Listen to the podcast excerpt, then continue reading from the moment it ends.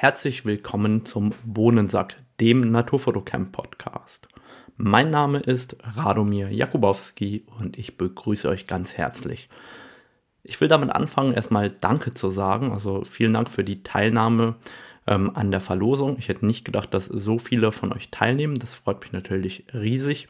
Für alle, die vielleicht noch nicht teilgenommen haben, ihr könnt als Zuhörer meines Podcasts im Moment eine Canon EOS R10 mit dem Canon RF 100 bis 400 mm gewinnen. Dafür müsst ihr eigentlich nichts weiter machen als eine Podcast-Rezension auf Apple Podcast bzw. in der Podcast-App von Apple zu hinterlassen. Also einfach eine Anzahl von Sternen auswählen, eine Bewertung schreiben, einen Screenshot davon machen, abschicken und mir den Screenshot an radomir.naturfotocamp.de senden und dann werde ich äh, eure Einsendungen empfangen bis zum 6.12. um 6.12 Uhr und dann in der darauffolgenden Podcast-Episode auslosen, wer die Kamera gewinnt. Ich wünsche natürlich jedem dabei viel Erfolg und freue mich, dass ich das durch die Unterstützung von Canon auch machen kann. Also es war sozusagen eine kleine Werbung, auch wenn ich unterm Strich nichts davon habe, freue ich mich eben, dass ich euch das Ganze ermöglichen kann. Warum gibt es heute eine äh, Monologsendung oder eben eine ähm, Sendung, bei der nur ich sprechen werde. Nun ja, ähm, Jan Wegener geht es leider immer noch nicht wirklich gut. Das heißt, er hat jetzt seit äh, ein paar Monaten gesundheitliche Probleme und ist ein wenig ans Bett gefesselt. Das heißt, äh, an der Stelle wünsche ich ihm natürlich eine gute Besserung und hoffe, dass er bald wieder auf dem Damm ist. Dann werde ich natürlich wieder gerne eine Episode mit ihm aufnehmen. Die Themenliste, die ich mit Jan ab oder besprechen möchte, ist äh, riesengroß und richtig lang. Zudem habe ich ähm, vier Podcast-Gäste im Moment geplant. Drei haben mir die letzten Tage ähm, gesundheitsbedingt abgesagt und einer ist gerade am Masterarbeit abgeben, jetzt hat sie gerade abgegeben hat. Äh, da nehmen wir in der übernächsten Woche, glaube ich, auf. Also da werden auch wieder neue Episoden kommen, aber der Podcast ist ja nach wie vor ein reines Hobby von mir. Von daher ist es ja durchaus so, dass ich dadurch, dass ich in den letzten Wochen so viel unterwegs bin und war, eben auch ähm, nicht ganz so viel Zeit für einen Podcast gefunden habe. Eigentlich dachte ich, dass bei mir jetzt schon Saisonende ist. Jetzt ähm, scheint es so, dass ich wieder in die Berge fahre diese Woche und nächste Woche vermutlich nochmal für einen Vortrag nach Polen fliege. Das heißt unterm Strich, ich bin äh, doch wieder viel, viel mehr unterwegs als geplant war dann bleibt natürlich auch ein wenig weniger Zeit für den Podcast.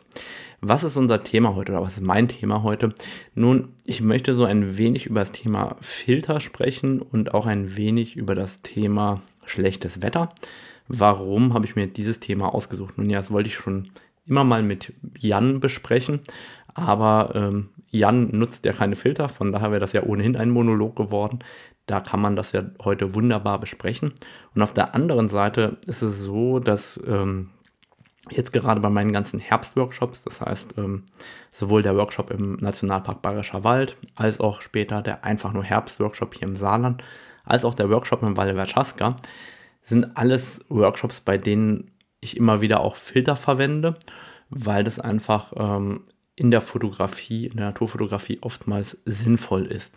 Und da muss ich irgendwie mal den Bogen spannen zum schlechten Wetter, weil ich habe dieses Jahr tatsächlich sowohl beim einfach nur Herbstworkshop als auch im Val Verchaska einiges am schlechten Wetter gehabt. Das heißt, ähm, viel Dauerregen, viel Regen, viel in Anführungszeichen schlechtes Wetter. Trotzdem ist es so, dass ich persönlich total gerne bei Regen fotografieren gehe, weil die Farben besonders schön sind. Und das schlechte Wetter, das oder das schlechte Wetter, vermeintlich schlechte Wetter für viele, ist eigentlich gerade im Herbst als auch im Frühjahr, wenn man viel im und um den Wald fotografiert, ein Segen. Warum ist das so? Nun ja, wenn es regnet, dann verändern sich die Farben. Man hat ganz, ganz andere Farben im Wald. Also der Wald riecht anders, man kann den Wald anders wahrnehmen. Wenn es regnet, bildet sich oft ein bisschen Nebel im Wald und alles ist so, hat, hat diese Feuchtigkeit und die Farben werden sehr, sehr satt und sehr schön. Und gerade dann arbeite ich natürlich auch äh, viel mit einem Polarisationsfilter und unterm Strich kann ich dann Bilder erzeugen, die ich bei einem normalen trockenen Tag oder an einem sonnigen Tag überhaupt nicht hätte aufnehmen können. Und deswegen gehe ich ganz, ganz oft und auch selber gerne bei schlechtem Wetter in den Wald, um im Wald zu fotografieren und dort eben meine Ruhe zu finden, weil gerade bei Regen ist man auch oft alleine im Wald. Jetzt natürlich die Frage, wenn wir darüber sprechen, was für Filter braucht man überhaupt und warum. Da wird immer wieder das Thema sein, welche Bedingungen haben wir vor Ort und warum nehmen wir welchen Filter. Und natürlich kann man viele der Filter auch digital erzeugen. Die werde ich zum Teil nicht empfehlen oder überhaupt würde ich gar nicht in Betracht ziehen, die zu kaufen. Es gibt aber eben eine Handvoll Filter, die auch in der digitalen Fotografie nach wie vor ihre Berechtigung haben. Nun ist natürlich auch die Frage, von welcher Seite säumt man das Pferd auf? Von der Seite, welches Filtersystem nimmt man oder welche Filter verwendet man? Ich fange mal an ähm, bei den Filtern, die ich verwende und komme danach dazu, welche Filtersysteme es gibt. Also grundlegend gibt es heutzutage noch vier Filtertypen, die eigentlich regelmäßig verkauft werden oder wo man sagen kann, die werdet ihr mit Sicherheit hier und da angeboten bekommen. Das ist der UV-Filter, das ist der Polarisationsfilter, das ist der ND-Filter, also der Neutral-Dichte-Filter und der Verlauffilter, konkret der Grauverlauffilter. Nun, es gibt dort erstmal den UV-Filter. Und der UV-Filter, ich glaube, eine der letzten Episoden mit Jan hieß Tod den UV-Filtern. Und der UV-Filter ist einer der überbewertetsten Filter in der Fotografie überhaupt. Warum ist das so? Nun ja, ähm, an so einem UV-Filter hat ein Fotohändler eine tolle Marge und er hat ein super Verkaufsargument für euch. Ihr kauft ein teures Objektiv, jetzt legt ihr dafür 1000 Euro auf den Tresen, dann sagt er euch hier, schau mal für 109 Euro oder was auch immer er gerade haben möchte, bekommst du diese Glasscheibe dazu und die schützt deine Frontlinse. Und das ist zwar schön und gut und ein tolles Verkaufsargument, aber ein UV-Filter bringt euch sehr, sehr viele Probleme grundlegend ins Haus. Das heißt, ein UV-Filter, wenn er hochwertig ist, ist er erstmal teuer. Das heißt, ein guter 77er, 77 mm UV-Filter wird oftmals jenseits der 100 Euro kosten. Das heißt, erstmal kostet der relativ viel Geld und der einzige Nutzen ist, dass eventuell die Frontlinse geschützt wird. Ähm, ob das der Fall ist, ist immer die Frage. Bei einem ungünstigen Sturz kann es sogar sein, dass ähm, er mehr Schaden als Nutzen anrichtet, aber das ist natürlich jetzt äh, statistisch gesehen nicht in irgendeiner Form nachweisbar aber der eigentliche Grund eines UV-Filters war ursprünglich mal ähm, die UV-Strahlen rauszufiltern. Jetzt ist es so, dass der Sensor immer über einen AA-Filter verfügt. Das heißt, das ist dieses Sensorglas, das quasi vor eurem Sensor installiert ist. Und das schluckt ja automatisch das UV-Licht schon mal weg. Dementsprechend hat dieser Filter erstmal überhaupt keine Bedeutung mehr. Der hat aber sehr viele negative Eigenschaften. Das heißt, gerade wenn es um das Thema Streulicht und Sonnensterne geht, euer Objektiv wird dadurch viel, viel streulichtempfindlicher. Und wenn ihr mit Sonnensternen arbeiten wollt, verhindert dieser Filter das oft, dass die schön werden und oftmals eher zu solchen Flaring führen, wenn man direkt ins Licht fotografiert. Das heißt, ich empfinde den UV-Filter eigentlich als unnütz. Im Gegenteil, ich sage sogar, ihr gebt Geld dafür aus, dass ihr die optischen Eigenschaften eures teuren Objektives verschlechtert. Und jeder, der mir einen triftigen Grund nennt oder nennen kann, warum er einen UV-Filter kauft, dem sage ich, okay, kauft den gerne, nutzt den UV-Filter gerne, aber die wenigsten brauchen diesen Filter tatsächlich. Also ein praktisches Anwendungsgebiet wäre, ich fotografiere mit dem Superweitwinkelobjektiv immer Motocross-Rennen im Matsch und mache da mal so Aufnahmen beim Start, wo die, äh, wo, wo der Matsch auf die Frontlinse spritzt. Okay, verstehe ich. Da kann man UV-Filter nehmen. Von mir aus auch, wenn ihr Paintball-Fotografen seid und äh, jedes dritte Wochenende habt ihr solche bunten Plastikkugeln auf der Frontlinse, verstehe ich auch. Aber in der Praxis ist es so, der negative Nutzen, der euch gestiftet wird, ist eben einfach viel, viel größer als der positive Nutzen. Und Eine neue Frontlinse kostet in der Regel nicht die Welt. Äh, das hatte ich schon mal im Podcast mit Jan erwähnt, dass äh, irgendwo bei 252 Euro das kostet ein Frontlinsentausch bei einem normalen Zoom-Objektiv mit äh, 77 oder 82 mm Filterdurchmesser bei Canon. Und wenn man dann anschaut, dass man dafür sozusagen zwei UV-Filter bekommt, dann ähm, bin ich der Meinung, ich fotografiere lieber ohne und wenn es wirklich mal nötig wäre, würde ich die Frontlinse tauschen. Dann kommt der Polarisationsfilter. Der Polarisationsfilter, wie der Name schon sagt, ist ein Glas, das polarisierend wirkt. Das heißt, was könnt ihr damit machen? Ihr könnt damit Spiegelungen entfernen oder verstärken, abhängig davon, in welchem Winkel ihr euch zur Sonne befindet und abhängig davon, wie ihr diesen Filter dreht.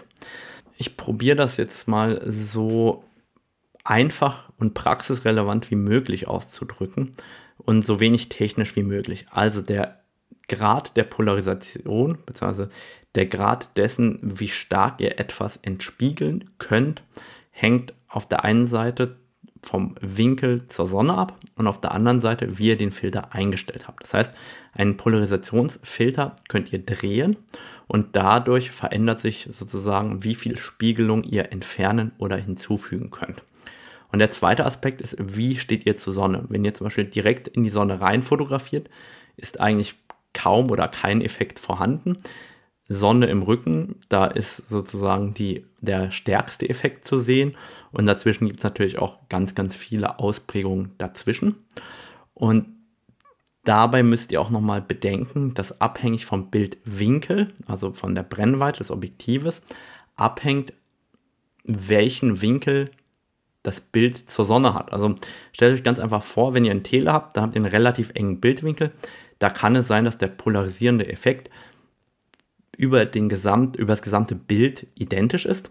Wenn ihr aber ein starkes Weitwinkelobjektiv nehmt, nehmen wir einfach an, ihr nehmt so ein 16 mm Objektiv, dann habt ihr einen sehr, sehr breiten oder sehr, sehr großen Bildwinkel und dann habt ihr automatisch auf der linken Bildseite einen anderen Winkel zur Sonne als auf der rechten Seite im Bild. Das heißt, es kann dort so, zu sogenannten Teilpolarisationen kommen. Eine Teilpolarisation bedeutet eben, dass ihr auf der linken Seite des Bildes zum Beispiel den Effekt reindrehen könnt mit eurem Polfilter und auf der rechten Seite sieht man ihn nicht oder umgekehrt, wenn ihr ihn weiter dreht, sieht man ihn auf einmal auf der rechten Seite des Bildes und auf der linken Seite nicht. Das ist im Wald erstmal vollkommen irrelevant, aber das wird gerade dann spannend, ähm, wenn blauer Himmel auf dem Bild zu sehen ist, weil da führt der Polarisationsfilter dazu, dass das Blau dunkler und tiefer wird.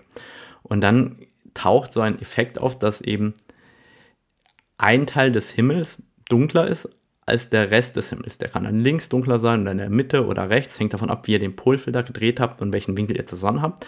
Aber das ist der Effekt der Teilpolarisation und ist auch der Grund, warum ich bei einem blauen Himmel mit einem super Weitwinkelobjektiv niemals einen Polarisationsfilter nutzen würde. Hingegen nutze ich eben den Polarisationsfilter ganz, ganz stark, wenn ich am Wasser fotografiere, also gerade wenn ich auch ähm, im Bachbett stehe oder am Bach fotografiere oder generell im Wald bei Regen fotografiere.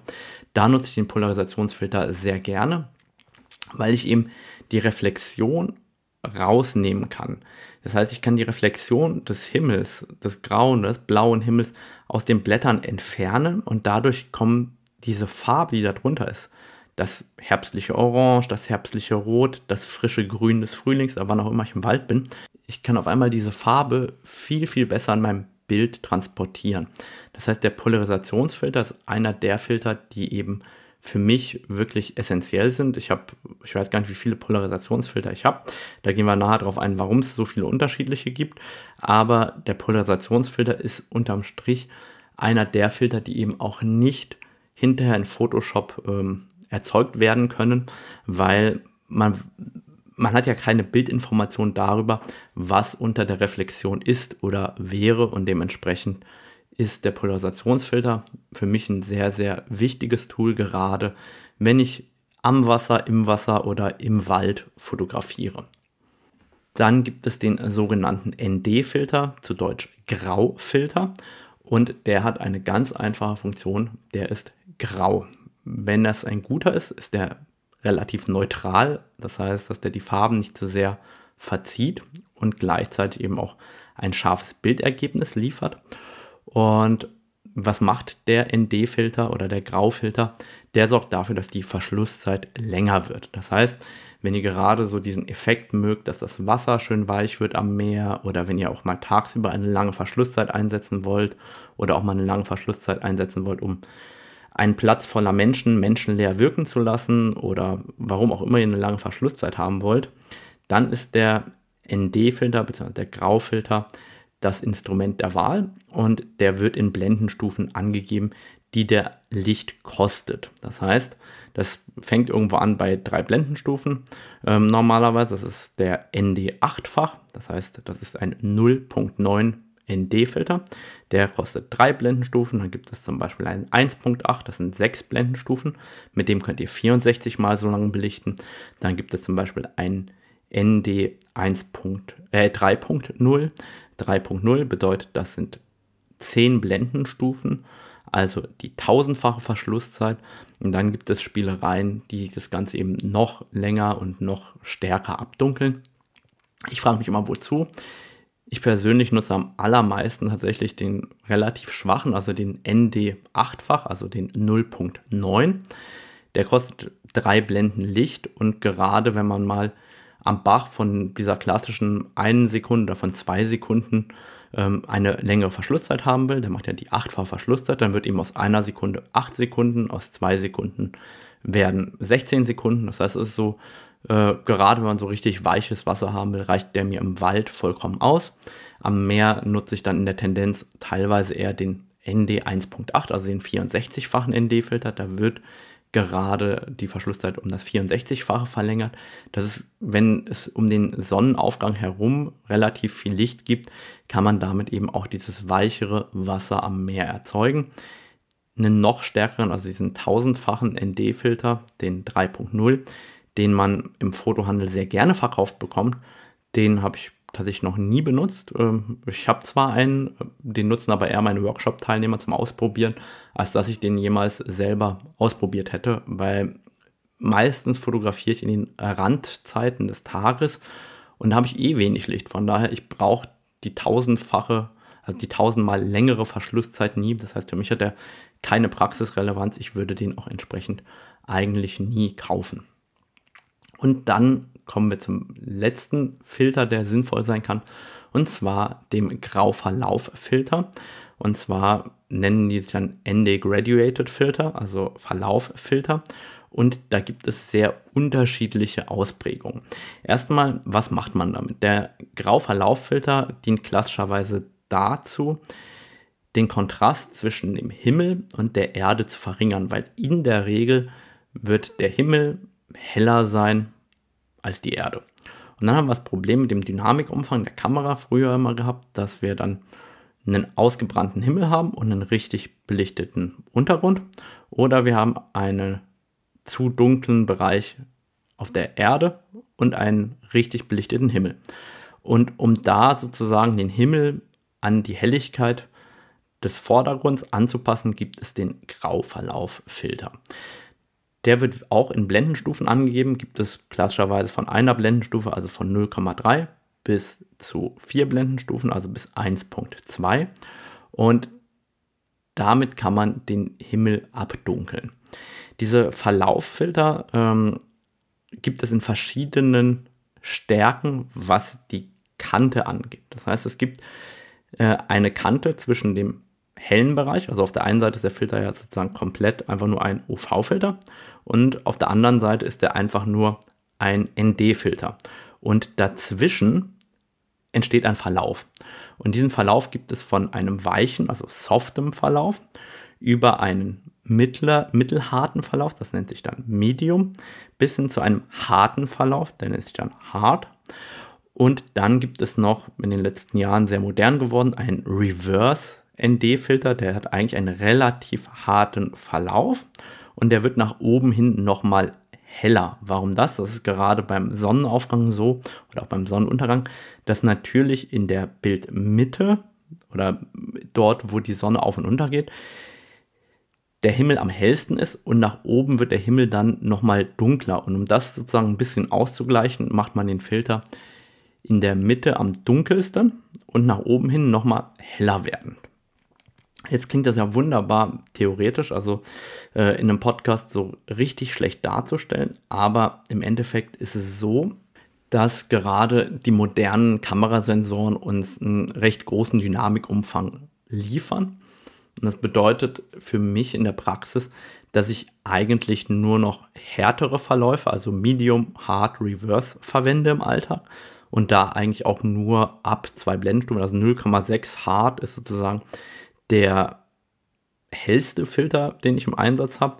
0.9, also drei Blendenstufen Reverse benutze ich noch relativ regelmäßig und ich nutze die Filter eigentlich auch nur, um Vordergrund und Himmel halbwegs in Einklang zu bringen und den Rest regle ich dann sozusagen in der Bildbearbeitung. Das heißt, ich kombiniere oft den klassischen Grauverlauffilter mit ähm, einer Erweiterung des Dynamikumfangs, dadurch, dass ich oft auch ähm, ein, zwei oder drei Bilder vor Ort belichte, also ein helles, ein mittleres und ein dunkles Bild belichte und dann quasi die Bilder so zusammensetze, dass die sauber zusammen auch funktionieren.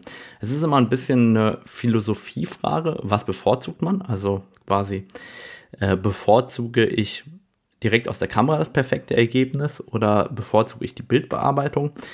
Ich mische das sehr oft situationsabhängig. Was heißt das?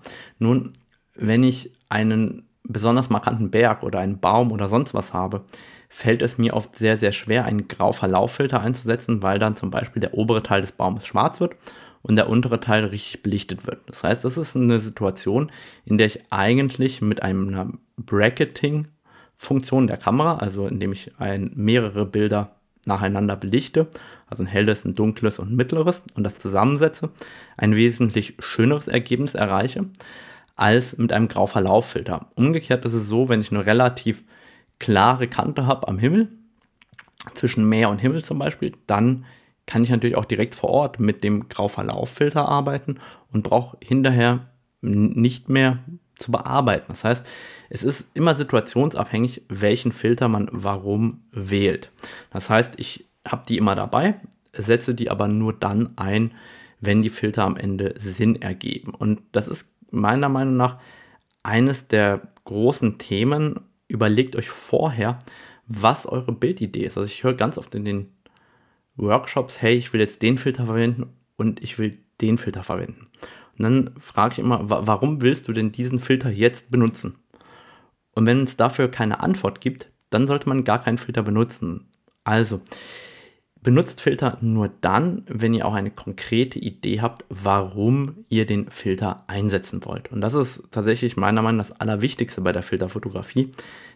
benutzt nicht Filter um des Filterwegens, weil ihr die habt oder weil das professionell aussieht oder weil ihr die ausprobieren wollt, sondern benutzt die Filter dann, wenn es das Bildergebnis erforderlich macht. Weil wozu haben wir die Filter denn sonst? Eben nur dann, wenn wir sie brauchen. Jetzt ist die zweite Frage auch, welche Filter verwenden wir und ähm, welche Filtersysteme verwenden wir. Es ist so, dass ähm, es zwei verschiedene Formen von Filtern gibt. Es gibt einmal Einschraubfilter und es gibt zum anderen Steckfilter.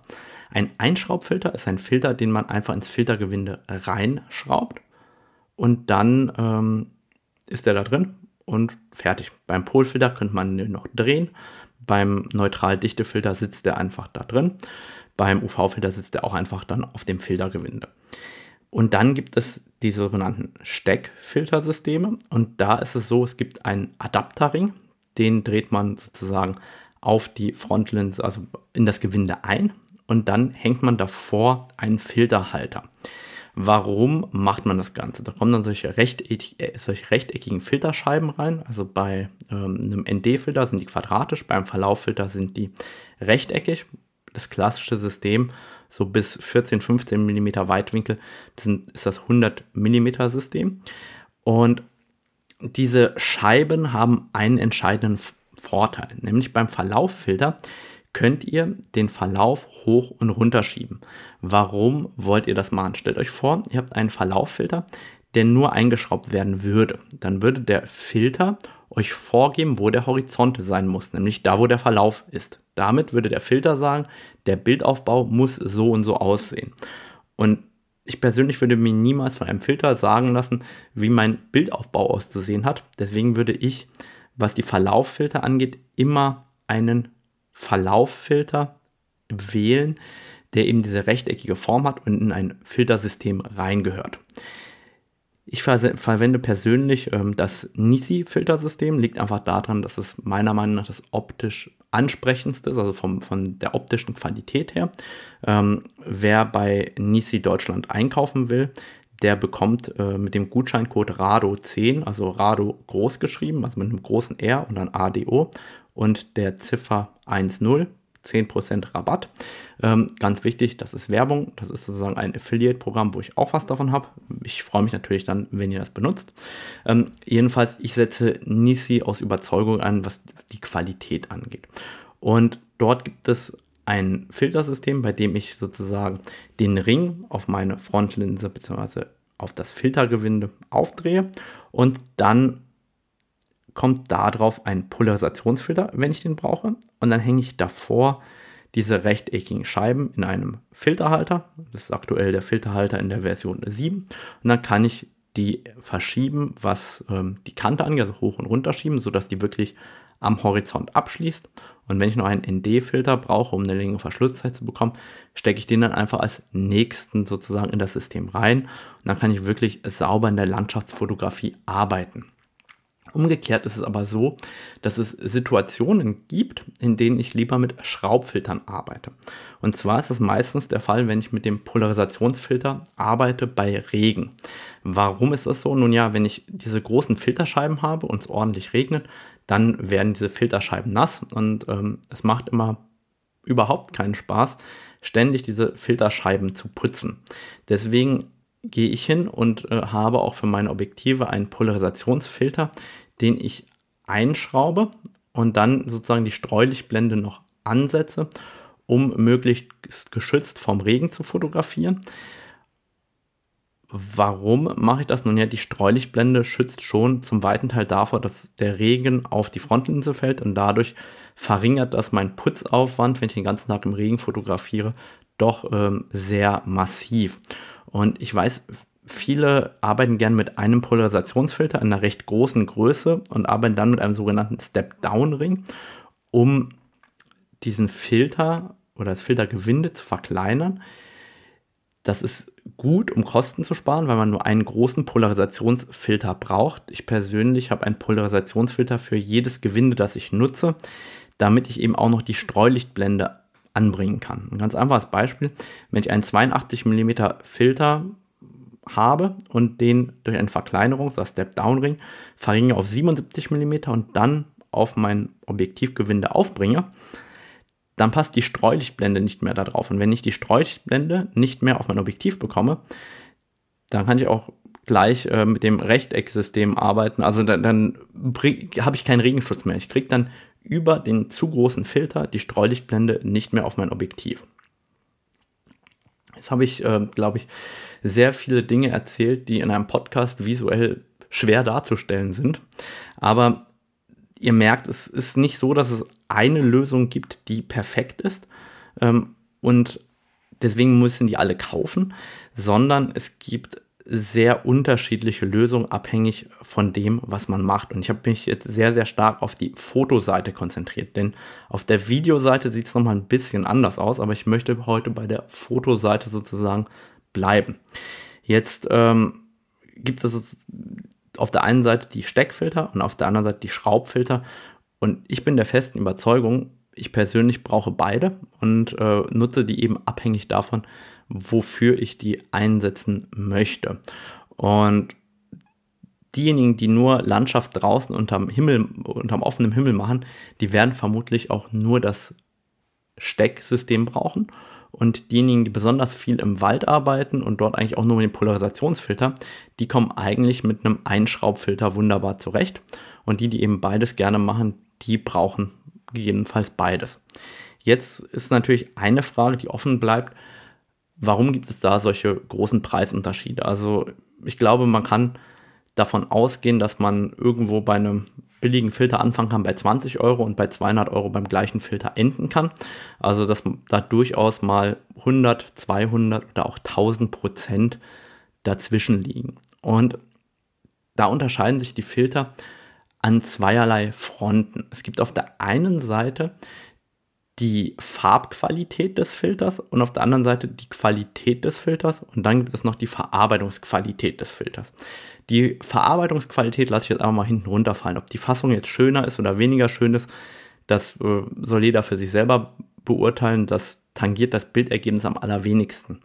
Dann gibt es sogenannte Farbverschiebungen oder auch Farbcasts und da gibt es wirklich riesige Unterschiede. Also das klingt jetzt total verrückt, aber das, da gibt es Farbcasts, die von Magenta bis Rot gehen. Da gibt es Farbcasts, die von Grün bis Braun gehen. Also da gibt es Farbverschiebungen. Und das ideale Ergebnis ist, wenn es eben wenig Farbverschiebungen gibt. Und ihr könnt echt davon ausgehen, je teurer der Filter, umso weniger Farbverschiebungen gibt es da. Und dann gibt es auf der anderen Seite das Thema, wie wirkt sich ein Filter auf die Schärfeleistung eines Objektivs aus. Im Weitwinkelbereich ist die Schärfeleistung eigentlich fast nie vom Filter betroffen und nur sehr wenig vom Filter betroffen. Wenn ihr dann aber eine Telebrennweite nehmt, egal ab 100 mm aufwärts oder ab 50 mm aufwärts, dann ist es so, dass schlechte Filter oftmals komplett weiche Ergebnisse im Telebereich liefern. Ich habe dazu mal zwei Blogposts gemacht, ich suche mal einen davon raus und es ist erschreckend, wie mies die Qualität werden kann. Das ist wirklich so, dass das Bild dann richtig weich und verwackelt aussehen kann mit einem schlechten Filter am Tele und mit einem besseren Filter ist das Glas klar und schön scharf. Das heißt, ich empfehle grundlegend, wenn ihr schon teure Objektive und teure Kameras benutzt, kauft euch auch ordentliche Filter. Also ich sage jetzt einfach, wie es ist. Ich persönlich würde Filter nur von den besten Marken kaufen. Ähm, warum das? Nun ja, ich nenne einfach mal eine Firma als Beispiel beim Namen oder sollte ich das nicht tun? Boah, das ist jetzt eine schwere Entscheidung, Leute. Es gibt ähm, eine Firma, die fängt zum Beispiel mit R an und endet mit I am Ende, äh, wirkt nach einem deutschen Hersteller und ähm, ist im Endeffekt ein Unternehmen, das nichts selber herstellt. Das heißt, da kommt ein Label auf ein Produkt drauf. Ja? Wir kleben jetzt einfach einen, unseren Markennamen darauf, den wir uns gekauft haben. Und dann ist das ein Filter der Marke XY. So. Und jetzt heißt das nicht, dass es ein schlechtes Produkt ist. Aber das heißt, ihr wisst nicht, aus welchem Werk kommt das Produkt, warum kommt das daher und äh, wie groß ist die Serienstreuung. Und in dem Moment, wo ihr solche gelabelten Produkte kauft, ähm, kann das sein, dass ihr was total Cooles bekommt. Es kann aber auch sein, dass ihr einen Filter bekommt, eben mit Farbkast, welche mit Unschärfe, sonst was. Das heißt, ich würde immer eher zu einem Hersteller gehen, wo ihr wisst, okay, das ist ein richtiger Filterhersteller. Und davon gibt es jetzt als Beispiel äh, die drei großen in dem Bereich, die es noch gibt, sind äh, Nisi, Haider, aber auch ähm, Lee. Und äh, mittlerweile gibt es noch Case die machen äh, Magnetfilter. Ich persönlich äh, bin kein Freund von den Magnetfiltern. Das klingt in der Theorie immer sehr, sehr praxisorientiert, dass man äh, quasi einen Adapter hat und dann diese Scheiben magnetisch da dran heften kann. Funktioniert auch toll, aber nur wenn ihr die zwischen jedem Bild äh, sozusagen abmacht, wenn ihr das Stativ äh, verstellt oder die Kamera euch um den Hals hängt, weil ähm, wenn man da ein wenig mehr dran ruckelt oder mal an einem kleinen Ast hängen bleibt oder so, dann verabschiedet sich der Filter leider auch gerne. Und dann ist man teilweise in Norwegen mehr damit beschäftigt, seinen Filter zu suchen in, äh, im Fjell, als damit zu fotografieren. Also ich habe äh, dabei die Erfahrung gemacht, dass eben jemand, der wie ich einfach sein Stativ nimmt und über die Schulter schmeißt und dann die Kamera samt Filterset quasi über der Schulter trägt, da bleiben die Magnetfilter leider manchmal an einer Location liegen, wo es nicht schön ist. Und dann würde ich persönlich immer wieder lieber ein klassisches Filtersystem verwenden. Wie gesagt, ich selber verwende das Filtersystem von Nisi. Das findet ihr unter nisioptics.de, also Optics O-P-T-I-C-S. Ich setze einfach mal in, äh, als Link in die Show Notes. Das ist jetzt auch Werbung und mit dem Gutscheincode RADO10 bekommt ihr 10% Rabatt. Aber ich sage nicht, dass es der einzige Filterhersteller ist. Ich sage nur, ich kann gut mit denen arbeiten und finde die Qualität absolut überzeugend. Was ich sagen würde, ist, kauft euch bitte, bitte ordentliche Filter. Kauft euch nicht irgendwelche Amazon Direct Sachen. Ähm, und also so, so blöd wie das klingt, ähm, dieser Qualitätsvermutungseffekt, dass ein teurer Filter mehr Qualität bringt, das ist gerade in diesem Bereich, wo es um optisches Glas geht, wirklich so. Also ähm, kauft euch lieber einmal ordentliche Filter als äh, erstmal schlechte Filter, dann benutzt ihr die ungern oder habt äh, verwischte Ergebnisse oder habt äh, Farbcasts und da versaut ihr euch nur eure Bilder. Und wenn ihr Pech habt, versaut ihr euch damit eine ganze Reise. Kauft euch lieber dann direkt ordentliche Filter. Mir ist eigentlich egal von welchem Hersteller, aber nehmt die von einem ordentlichen Hersteller, dass ihr da eine gute Qualität bekommt. Also ich würde da in der Tendenz lieber zu einem Nisi zu einem Haider, zu einem Lee oder zu einem äh, deutschen Hersteller wie B&W gehen, als mir irgendwelchen anderen Kram zu kaufen, wo, wo ihr es nachher bereut. Wenn ihr sagt, ihr braucht den Filter nur einmal für ein Bild, okay, nehmt einen billigen. Aber wenn ihr damit vorhabt, echt regelmäßig zu fotografieren, dann ist mein Appell, kauft euch lieber ordentliche Filter und kauft euch vielleicht weniger, aber dafür die, die passen. Und dann ist natürlich die Frage, welche passen. Also ich persönlich würde eigentlich mit drei oder vier Filtern vollkommen äh, auskommen. Also für mich ist es ganz klar, eigentlich brauche ich nur einen Polarisationsfilter. Ich brauche zwei ND-Filter, nämlich den 0.9, also den 8-fach und den 1.8, das ist der 64-fach. Ich brauche den 0.6 Hard, also zwei Blenden harter Verlauf. Ich brauche den 0.9 Reverse, also ähm, drei Blendenstufe, der in der Mitte relativ hart ist und nach oben hin heller wird. Und damit würde ich eigentlich auskommen. Nice to have ist auch noch so ein äh, 0.9 Medium, also mit einem mittleren Verlauf. Ähm, den muss man aber schon gar nicht haben. Ich würde, wie gesagt, mit den fünf Filtern, die ich benannt habe, also Polaris Polarisationsfilter, zwei ND-Filter, zwei Grauverläufe, eigentlich bei allen meiner Fotografie auskommen.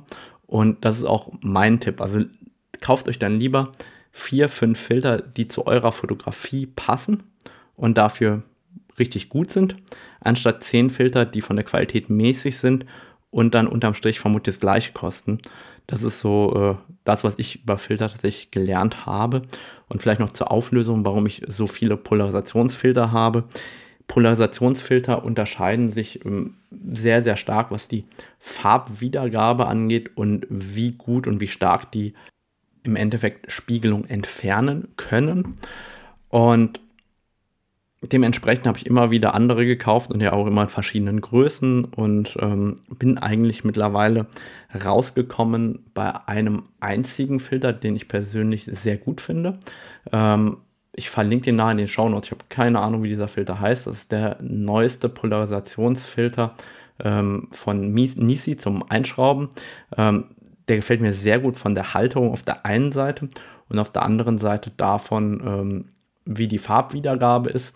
Aber wie gesagt, da kann man sich auch wirklich zu Tode kaufen. Ich habe die einfach angesammelt, benutze die heute eher als ähm, Polarisationsfilter zum Verleihen auf Workshops, weil ich einfach mittlerweile auch einen großen Beutel voller verschiedener Polfilter habe. Die unterscheiden sich auch oft darin, wie gut man die noch drehen kann bei Kälte, weil ich habe zum Beispiel festgestellt, dass die B&W-Polfilter zwar sehr schön sind von der Verarbeitung, aber in dem Moment, wo es dann wirklich zum Beispiel äh, in die Kälte geht, werden die immer zäher, bis sie sich fast gar nicht mehr drehen lassen.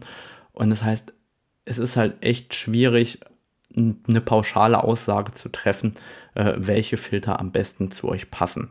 Ich hatte anfangs Bedenken, ob ich überhaupt die 15 Minuten Marke, was Filter angeht, knacken kann. Ich habe jetzt irgendwie 40 Minuten gefüllt und könnte, glaube ich, nochmal 40 Minuten darüber sprechen. Das äh, Habe ich jetzt nicht erwartet. Ich bedanke mich auf jeden Fall fürs Zuhören bei diesem trockenen Thema und wünsche euch natürlich einen wunderschönen Tag und denkt dran, dass ihr die R10 mit dem RF 100, 400 gewinnen könnt. Ich glaube, da wird irgendjemand viel Spaß mit haben. Bis dann. Tschüss.